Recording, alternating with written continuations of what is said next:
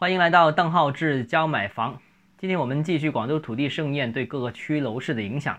今天谈谈南沙啊，南沙还有黄埔这两个热点。南沙呢，这次啊明珠湾这个这个还是很热。那这次明珠湾是以两万三千块钱楼面地价进行成交。这这块地如果按这个价格，项目的盈亏平衡点可能要到四万块钱。那所以呢，这个整个明珠湾还是热度不减，还是创了纪录。那除此以外呢，南沙的庆盛枢纽板块和金沙洲板块两个项目呢，也拍出了不低的价格，一块是一万八，一块是一万九。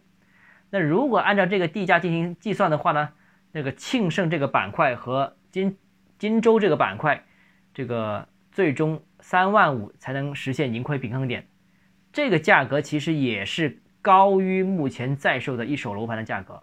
目前这个片区大概是三万块钱左右吧。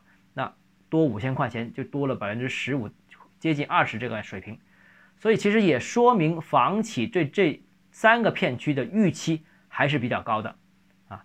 那现在这个市场，我觉得南沙仍然是市场重点关注、开发商愿意给溢价的一个板块。那另外呢，还要谈谈黄埔了，黄埔就更热了，黄埔是连最终成交还没确定下来，三宗地都竞得了最高价。最终需要摇号定归属。那黄埔楼市的热情呢，似乎是挡不住啊。目前黄埔只有三到四个月的一手住宅库存，非常低，已经是到达了一个严重供不应求的这样一个状况。目前有一些楼盘在收筹，但是也没有正式开开始销售啊，所以供应极为紧张。那再加上啊，计划当中的三年六十六条村的拆迁。啊，这将释放巨大的需求，因为基本上一条村的拆迁可能要释放大概一千户左右的这样一个购买力，那六十六条村要释放多少呢？那几万个购买力非常庞大啊。那所以呢，这个黄埔楼市将面临一个中期的这个供不应求的这样一个情况。所谓这个供不应求啊，中期是多长时间呢？我个人认为，未来两三年黄埔都是供不应求，所以黄埔的价格会非常非常坚挺，哪怕一手真的。如果采取限价政策的话，那我相信二手市场仍然能往前走。所以这个是供求关系决定了市场的变化。所以单纯的压制，我觉得还是很难解决的。怎么能在短时间内增加供应，或者说把这些购买力进行分流，这个是需要很仔细想的问题。我个人觉得，甚至也是比较无解的这样一个问题。但是呢，我觉得呢，要提示大家两两点啊。这第一个，按这一次的地价算，这个。黄埔卖的项目，在知识城的项目都要卖过四万块钱一平方米。那如果知识城都要破四万块钱一平方米，那就很厉害的了。知识城以前就两万块钱左右，那按照现在两万多块钱的地价的话，那就未来要卖四万块钱。如果知识城都要卖四万的话，那科学城卖多少钱呢？是不是要卖五万呢？那老黄埔是不是要卖七万呢？是吧？所以这个按照这个推推算，我觉得是挺吓人的。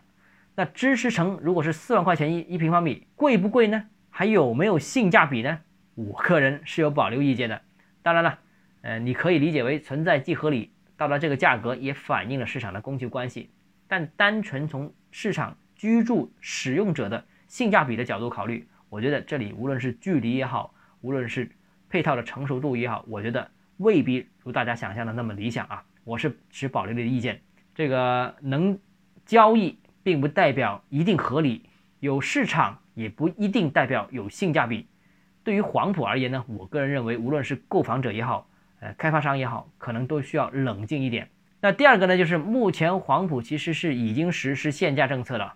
那如果假设真的不好踩，你们拍了这块地回来之后啊，一个高价拿回来，但是最终定的售价，政府官方给的定的售价低于这个楼盘的盈亏平衡点，那问题就大了。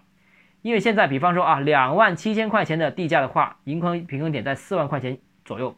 但是知识城我们之间收到的一个消息啊，或者说网上传闻的消息，就是这个片区可能会限价现在三万五千块钱一平方米左右。那如果是两万七千块钱的地价，三万五是怎么都做不出来的，是一定亏的。所以啊，拿地也要小心，小心被割韭菜啊。那所以还是奉劝大家，如果投资比较热点的这个黄埔的板块的话，一定要有所注意。那如果你买这个片区有疑问呢，咨询我的话，都欢迎添加邓浩志教买房六个字拼音首字母小写这个微信号 d h e z j m f。